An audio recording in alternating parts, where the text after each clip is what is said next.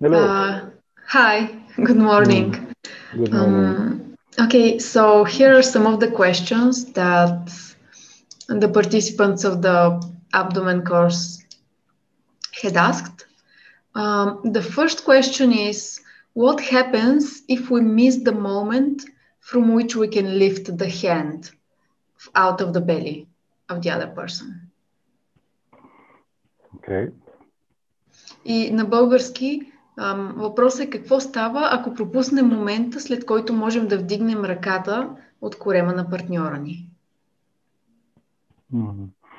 Uh, in the first course, we have seen that when you touch the the, um, the something happens in your partner's belly. В началото на курса видяхме, че забелязахме, че когато докоснеш корема на партньора ни, нещо се случва в корема. If you are not used to it, you might not be aware that uh, how clear the the something is happening. You might not be aware that something is actually happening, but with practice, you perceive there is a movement in the belly that you feel with your hands. Ако си нов към това упражнение, в началото може да не усещаш или да не ти е много ясно какво се случва отдолу, да усещаш движението, което се случва с ръцете си. and in our first experience, we have realized that among the different phenomena that um, that happen, you feel relaxing of the body. You feel the body relax, or you perceive maybe that the, the breathing slows down, or you may perceive that the breathing becomes deeper in amplitude. It's like the person breathes deeply and slowly you might uh, as well perceive some movements of uh, relaxations in the muscles and even in the organs inside the belly. So, значи в, в първоначалния до сега опита, който имаме, ам, открихме, че когато докосваме, е, някои от промените, които могат да се забелязват по тялото е, например, човека да се отпусне, а, дишането да се забави, а, да стане по-дълбоко и по-бавно. Може да се наблюдават и отпускане на някои мускули. Mm-hmm. And those, the, those phenomena signals in your hand that something is on the process of changing, transforming in your partner's body. И тези феномени а, могат да ви дадат сигнал, че нещо се променя в а, корема на вашия партньор.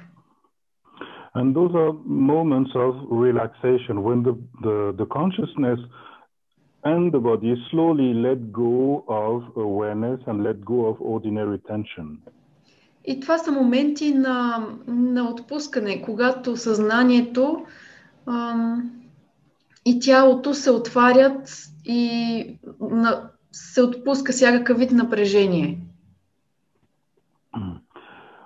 This is easy to, to recognize in your hand. And then a moment come when, for example, you see your partner for a short while stop breathing, or the rhythm of breathing changes, or there is some sort of slow chaos, chaos in the body. Ам, всичко това са сигнали, които могат лесно да се усетят с ръката. А, и след това, след известно време, можете да забележите, че, а, например, дишането спира или се променя, или настъпва друг вид динамика в дишането. What I mean by slow chaos is like legs move, or there's a movement in the feet, or there's a movement in, in the body, like if the body is adjusting to relax more. А, става нещо като забавен хаос. И какво искам да кажа с това е, например, може да има спонтанни движения на ръцете, на краката, на тялото. Сякаш тялото само се, се реорганизира, за да се подреди. Okay, it's not always so obvious. Sometimes you really need to be to to observe uh, gently, but there is something that finally change, like the body finally let, completely lets go of the final tensions. Boom. А, понякога не е толкова лесно да се наблюдава, затова а, може би трябва да, да гледате по-внимателно, с повече внимание, а, но има един момент, в който тялото просто окончателно пуска напреженията, които са в него и става нещо като бум. And right after this movement, right after the body gesticulating, right after the person falling asleep, there is a moment that you will perceive like things stop. Things stop? And then things stop, like movement stop, breathing kind seems to slow down as it seems like it's stopping. It may last one second, it may be a little bit longer. И след като партньора ни се отпусне, а, можете да наблюдавате нещо, което се случва, където сякаш всичко в тялото спира. А, може би движение, дишане, може да е дори само за един момент, но в този момент всичко в тялото сякаш се спира, замръзва. Hmm.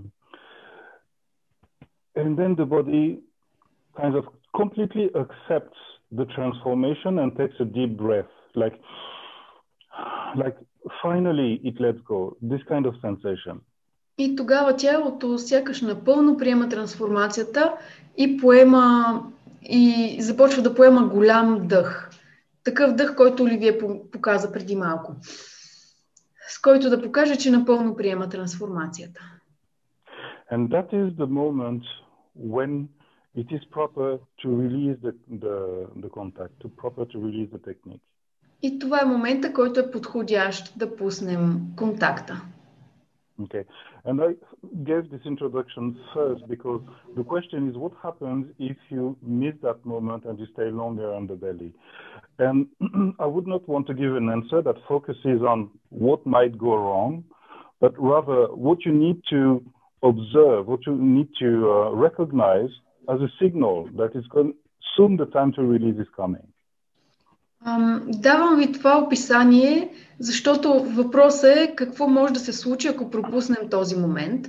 Аз предпочитам да ви, да ви обясня как да намерите сигналите, как да наблюдавате сигналите, които ще ви подскажат, че момента, uh, в който да пуснете е правилен. Okay, because the technique we're practicing together is, um, we call it a technique of releasing, the, the time to release. It's not a technique of simply applying something or applying a pressure. Uh, it, it's, the question is around releasing and the timing of releasing. Техниката, която практикуваме е техника на освобождаване. Но а, какво значи това? е, че не само практикуваме да правим нещо на корема, ами а, се фокусираме на това кога е правилният, правилният и точният момент, в който да вдигнем ръката, в който да пуснем корема. When to recognize the moment to release, you need to first um, get used to what are the signals that indicate that the body is transforming until the moment it is proper to release. You need to train to recognize that moment. И за да можеш да знаеш кога да освободиш ръката, кога да вдигнеш ръката, първо трябва да тренираш да разпознаваш сигналите, които те насочват, че времето, за, в което трябва да вдигнеш ръката, е правилно. So when that moment, oh, sorry, pardon me. When that moment that the body accepts the, the the effect of the hand on the belly, and for example, it takes a deep breath, or the person falls asleep and seems to awake, or um, it feels like the body wants to stretch into resting. Then you release your hand when the person inhales. И когато, например, човека си поеме дълбоко дъх, или когато заспи, или когато усещаш сякаш а, тялото иска дори да се разтегне, докато е в състояние на почиване, това е момента, в който вдигаш ръката. Okay, so now you know the proper timing, and of course it needs to be acquired during practice. But if you miss that moment of releasing, what will happen? You will see that the body goes back into a process of going to relax more, going, um, engaging into more relaxing process. And if you release at that time, you will have the feeling that mm, there's something missing. Uh, it's difficult to describe with words, but when you really, when you stay too long, you know, it's like you have the moment of um, satisfaction, and then you get more, but it dries energy, it drains energy out of the center. Mm. А, значи вече знаете кога е правилният момент да пуснете ръката. Ако не го направите тогава и задържите ръката на корема си, ам, тялото преминава към още повече отпускане и ако пропуснете момента и продължите да правите доки на корема, в този момент тялото продължава и продължава да се отпуска и в крайна сметка се стига до процес, който по-скоро изтощава, който отнема от виталността от центъра, процес, който сякаш се, стру, се усеща неудовлетворителен вече.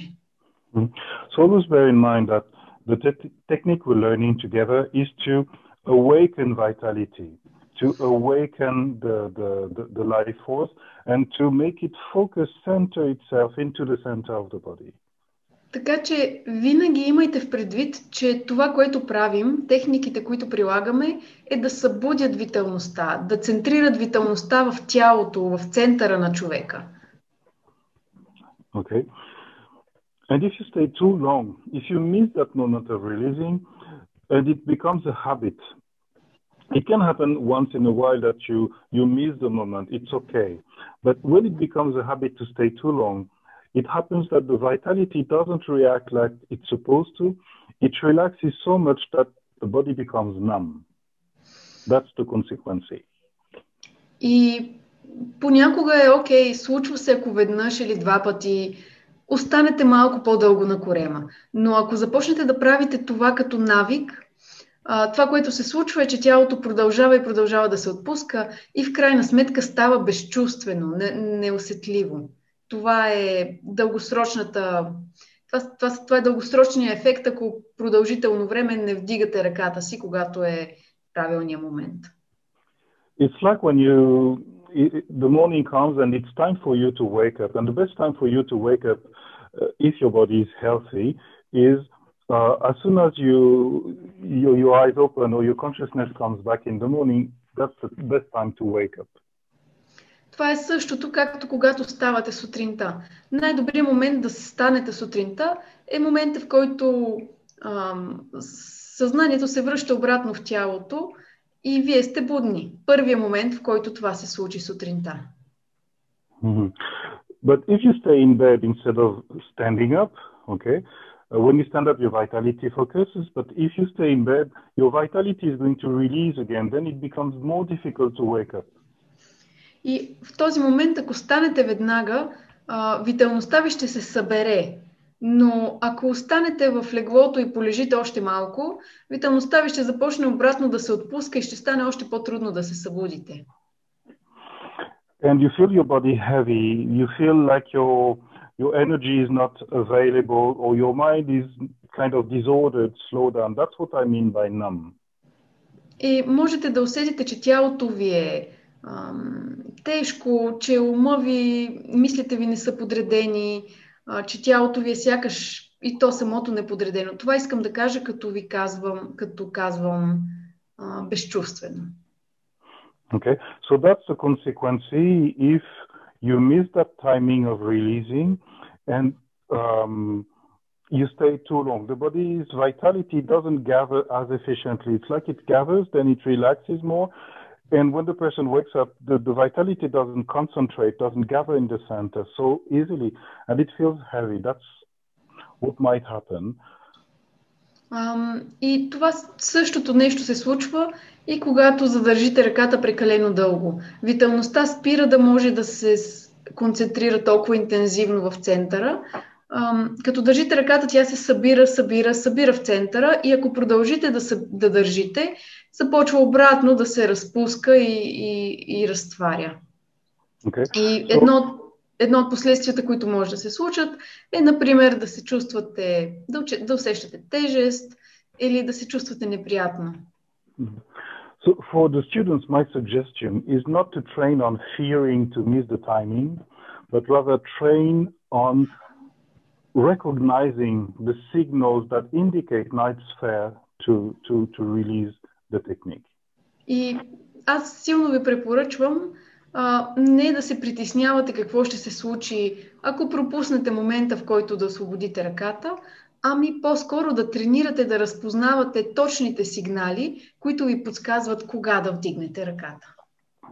And one last uh, indication, it happens to me sometimes to miss that timing. Okay, it happens when you, while you're studying, it happens sometimes that you miss the timing. So here's what I do. И едно последно нещо, случва се, дори на мен ми се е случвало, човек когато учи, да пропусне правилния момент. Така че ето това правя аз. If I realize that I've missed the timing, I stay. Ако осъзная, че съм пропуснал правилния момент, оставам. I stay in contact and I wait for the next moment when the body is going to send the signals that it's okay to release, which is a deep breath, for example, a deeper relaxing or body movements. И оставам в контакт и чакам следващия момент, в който тялото ще изпрати сигнали, че е окей okay да освободим. Това е а, дълбок дъх, а, a deep breath. Can you repeat the, the signals? Excuse me. Deep breath, uh, the body moves, then relax, or there is kind of a, a slowdown, a new slowdown in the process. А, значи това са дълбок дъх, а, тялото се раздвижва и след това се отпуска или а, наблюдавате ново забавяне в процесите на тялото. Okay.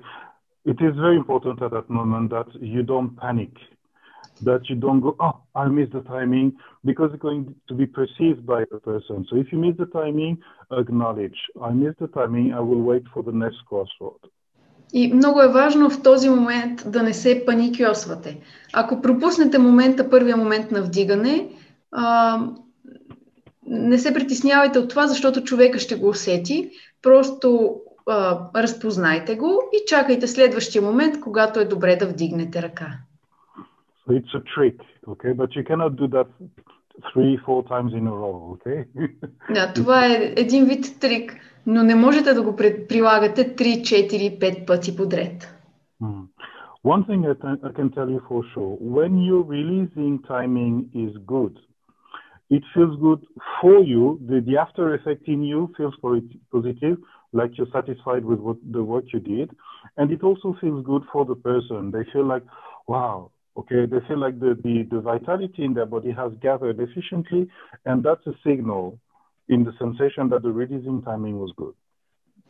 Um, как още ще познаете, че uh, сте вдигнали ръка на, в правилното време? Ами, вие самите ще, ще се усещате добре от това. Ще се чувствате, а, добре, направих хубава техника, ще, ще се чувствате доволни от това, което сте направили. И самият човек а, отвътре ще усети едно вау, а, виталността му ще се събере и, а, и това също е друг момент, в който можете да, да разпознаете, че, че сте пуснали в правилното време. Okay, so train until you recognize the signals and you will miss several times. It's okay. This is part of practice. You, miss, you will miss several times, but more and more you will get the right timing and you will really be, be satisfied with that technique. И тренирайте да разпознавате сигналите.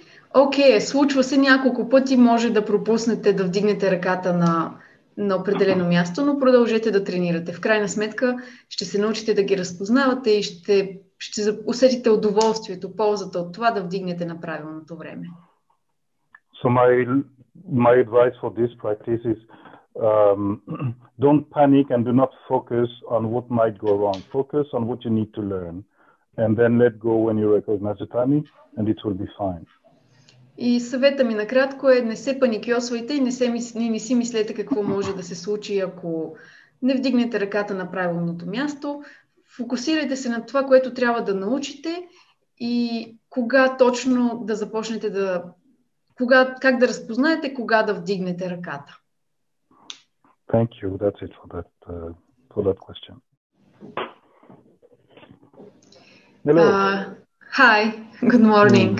Good morning. Um, Okay, so here are some of the questions that the participants of the abdomen course had asked. Um, the first question is What happens if we miss the moment from which we can lift the hand out of the belly of the other person? Okay. И на български въпросът е какво става, ако пропуснем момента, след който можем да вдигнем ръката от корема на партньора ни. Mm-hmm. Uh, in the first course, we have seen that when you touch the, the, the something happens in your partner's belly. В началото на курса видяхме, че забелязахме, че когато докоснеш корема на партньора ни, нещо се случва в корема. If you are not used to it, you might not be aware that uh, how clear the, the something is happening. You might not be aware that something is actually happening, but with practice, you perceive there is a movement in the belly that you feel with your hands. Ако си нов към това упражнение, в началото може да не усещаш или да не ти е много ясно какво се случва отдолу, да усещаш движението, което се случва с ръцете си. And in our first experience, we have realized that among the different phenomena that um, that happen, you feel relaxing of the body. You feel the body relax, or you perceive maybe that the, the breathing slows down, or you may perceive that the breathing becomes deeper in amplitude. It's like the person breathes deeply and slowly. You might uh, as well perceive some movements of uh, relaxations in the muscles and even in the organs inside the belly.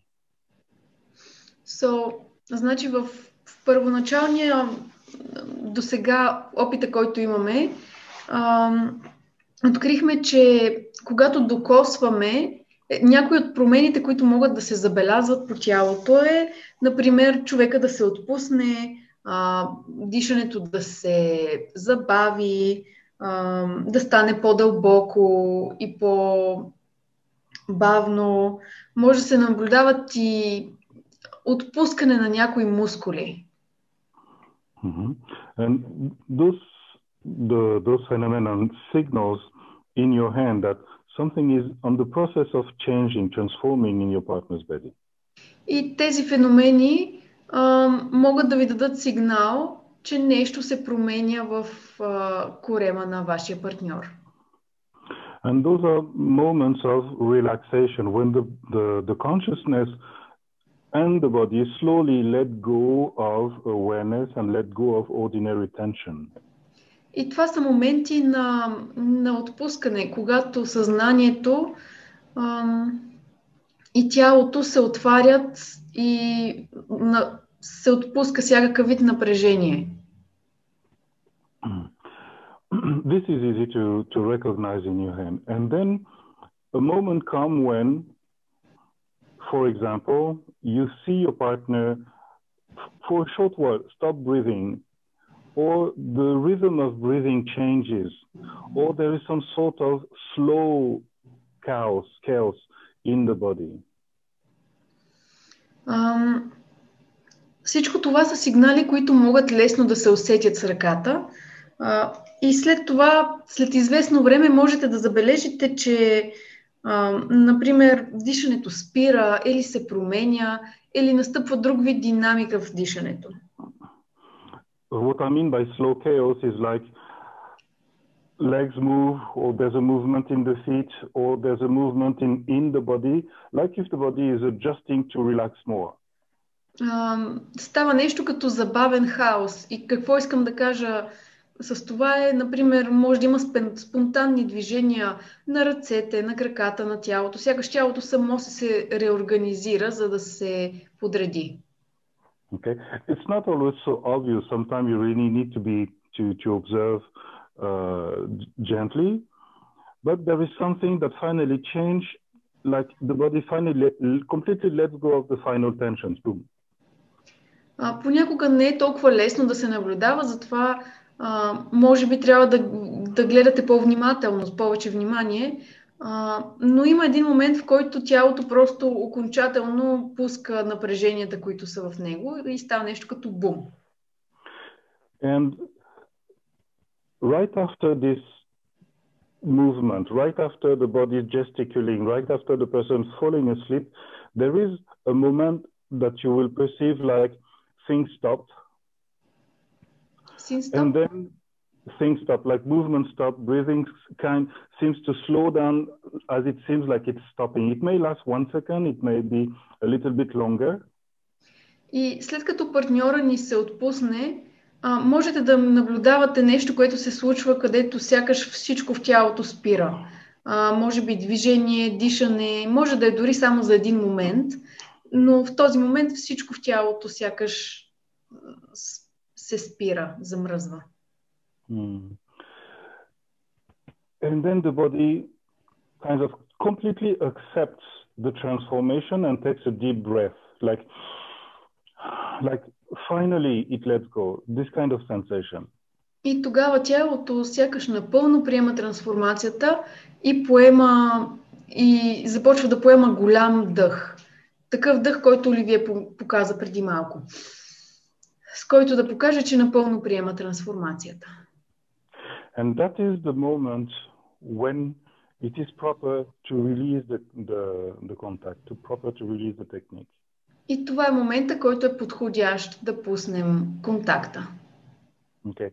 And I gave this introduction first because the question is what happens if you miss that moment and you stay longer on the belly? And I would not want to give an answer that focuses on what might go wrong, but rather what you need to observe, what you need to uh, recognize as a signal that is going, soon the time to release is coming. Давам ви това описание, защото въпросът е какво може да се случи, ако пропуснем този момент. Аз предпочитам да ви, да ви обясня как да намерите сигналите, как да наблюдавате сигналите, които ще ви подскажат, че момента, в който да пуснете е правилен. Okay, because the technique we're practicing together is, um, we call it a technique of releasing, the, the time to release. It's not a technique of simply applying something or applying a pressure. Uh, it, it's, the question is around releasing and the timing of releasing. Техниката, която практикуваме е техника на освобождаване. Но а, какво значи това? Е, че не само практикуваме да правим нещо на корема, ами а, се фокусираме на това кога е правилният, правилният и точният момент, в който да вдигнем ръката, в който да пуснем корема. When to recognize the moment to release, you need to first um, get used to what are the signals that indicate that the body is transforming until the moment it is proper to release. You need to train to recognize that moment. И за да можеш да знаеш кога да освободиш ръката, кога да вдигнеш ръката, първо трябва да тренираш да разпознаваш сигналите, които те насочват, че времето, за, в което трябва да вдигнеш ръката, е правилно. So when that moment of, oh, sorry, pardon me. When that moment that the body accepts the, the, the effect of the hand on the belly, and for example, it takes a deep breath, or the person falls asleep and seems to awake, or um, it feels like the body wants to stretch into resting. Then you release your hand when the person inhales. И когато, например, човека си поеме дълбоко дъх, или когато заспи, или когато усещаш сякаш а, тялото иска дори да се разтегне, докато е в състояние на почиване, това е момента, в който вдигаш ръката. Okay, so now you know the proper timing, and of course it needs to be acquired during practice. But if you miss that moment of releasing, what will happen? You will see that the body goes back into a process of going to relax more, going, um, engaging into more relaxing process. And if you release at that time, you will have the feeling that mm, there's something missing. Uh, it's difficult to describe with words, but when you really, when you stay too long, you know, it's like you have the moment of um, satisfaction, and then you get more, but it dries energy, it drains energy out of the center. Mm. А, значи вече знаете кога е правилният момент да пуснете ръката. Ако не го направите тогава и задържите ръката на корема си, ам, тялото преминава към ам, още повече отпускане и ако пропуснете момента и продължите да правите доки на корема, в този момент тялото продължава и продължава да се отпуска и в крайна сметка се стига до процес, който по-скоро изтощава, който отнема от виталността от центъра, процес, който сякаш се, стру, се усеща неудовлетворителен вече. So always bear in mind that the te- technique we're learning together is to awaken vitality. to awaken the, the, the, the, life force and to make it focus, center itself into the center of the body. Така че винаги имайте в предвид, че това, което правим, техниките, които прилагаме, е да събудят виталността, да центрират виталността в тялото, в центъра на човека. Okay.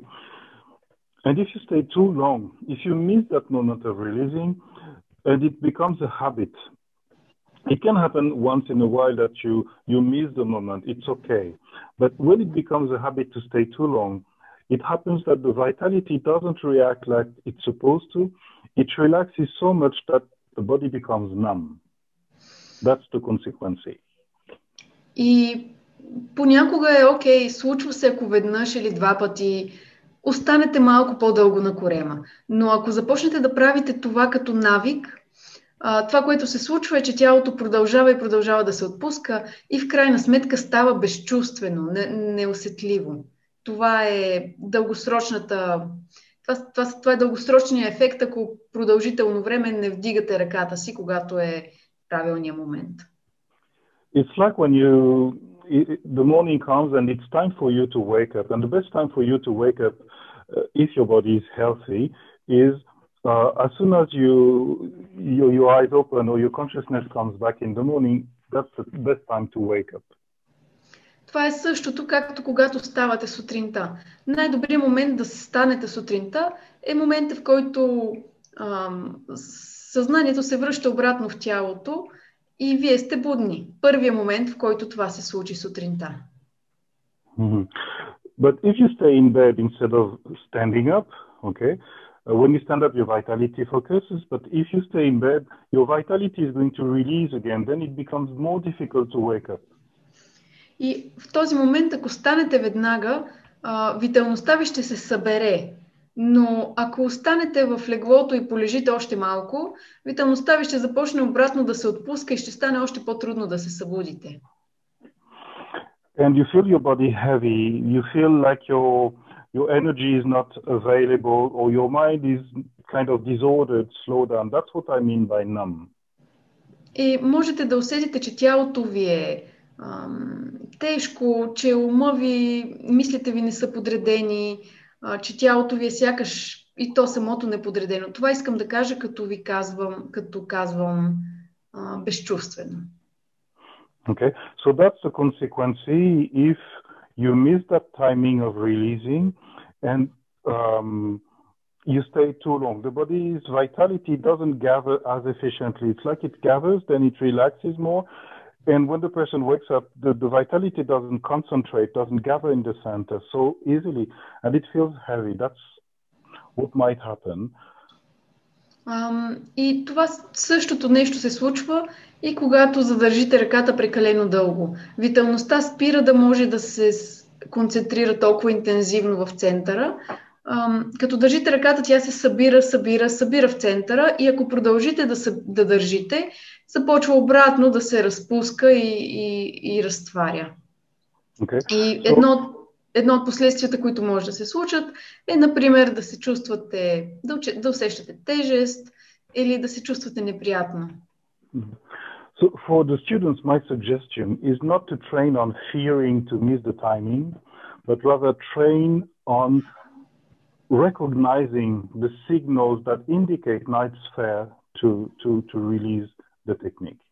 И аз силно ви препоръчвам а, не да се притеснявате какво ще се случи, ако пропуснете момента, в който да освободите ръката, ами по-скоро да тренирате да разпознавате точните сигнали, които ви подсказват кога да вдигнете ръката. And one last uh, indication, it happens to me sometimes to miss that timing. Okay, it happens when you, while you're studying, it happens sometimes that you miss the timing. So here's what I do. И едно последно нещо, случва се, дори на мен ми се е случвало, човек когато учи, да пропусне правилния момент. Така че ето това правя аз. If I realize that I've missed the timing, I stay. Ако осъзная, че съм пропуснал правилния момент, оставам. I stay in contact and I wait for the next moment when the body is going to send the signals that it's okay to release, which is a deep breath, for example, a deeper relaxing or body movements. И оставам в контакт и чакам следващия момент, в който тялото ще изпрати сигнали, че е окей okay да освободим. Това е а, дълбок дъх, а, a deep breath. Can you repeat the, the signals? Excuse me. Deep breath, uh, the body moves, then relax, or there is kind of a, a slowdown, a new slowdown in the process. А, значи това са дълбок дъх, а, тялото се раздвижва и след това се отпуска или а, наблюдавате ново забавяне в процесите на тялото. Okay. It is very important at that moment that you don't panic, that you don't go, oh, I missed the timing, because it's going to be perceived by the person. So if you miss the timing, acknowledge, I missed the timing, I will wait for the next crossroad. И много е важно в този момент да не се паникьосвате. Ако пропуснете момента, първия момент на вдигане, а, не се притеснявайте от това, защото човека ще го усети. Просто а, разпознайте го и чакайте следващия момент, когато е добре да вдигнете ръка. So it's a trick, okay? But you cannot do that three, four times in a row, okay? Да, това е един вид трик, но не можете да го прилагате 3, 4, 5 пъти подред. Hmm. One thing I, I can tell you for sure, when you're releasing timing is good. It feels good for you. The, the after effect in you feels positive, like you're satisfied with what, the work you did. And it also feels good for the person. They feel like, wow, okay, they feel like the, the, the vitality in their body has gathered efficiently. And that's a signal in the sensation that the releasing timing was good. Um, как още ще познаете, че а, сте вдигнали ръка на, в правилното време, ами вие самите ще, ще се усещате добре от това. Ще се чувствате, а, добре, направих хубава техника, ще, ще се чувствате доволни от това, което сте направили. И самият човек а, отвътре ще усети едно вау, а, виталността му ще се събере и, а, и това също е друг момент, в който можете да, да разпознаете, че, че сте пуснали в правилното време. Hmm. Okay. So train until you recognize the signals and you will miss several times. It's okay. This is part of practice. You, miss, you will miss several times, but more and more you will get the right timing and you will really be, be satisfied with that technique. И тренирайте да разпознавате сигналите, Окей, okay, случва се няколко пъти, може да пропуснете да вдигнете ръката на, на определено място, но продължете да тренирате. В крайна сметка ще се научите да ги разпознавате и ще, ще усетите удоволствието, ползата от това да вдигнете на правилното време. So my, my advice for this practice is um, don't panic and do not focus on what might go wrong. Focus on what you need to learn and then let go when you recognize the timing and it will be fine. И съвета ми накратко е не се паникьосвайте и не, се, не, не си мислете какво може да се случи, ако не вдигнете ръката на правилното място. Фокусирайте се на това, което трябва да научите и кога точно да започнете да... Кога, как да разпознаете кога да вдигнете ръката. Thank you. That's it for that, uh, for that question.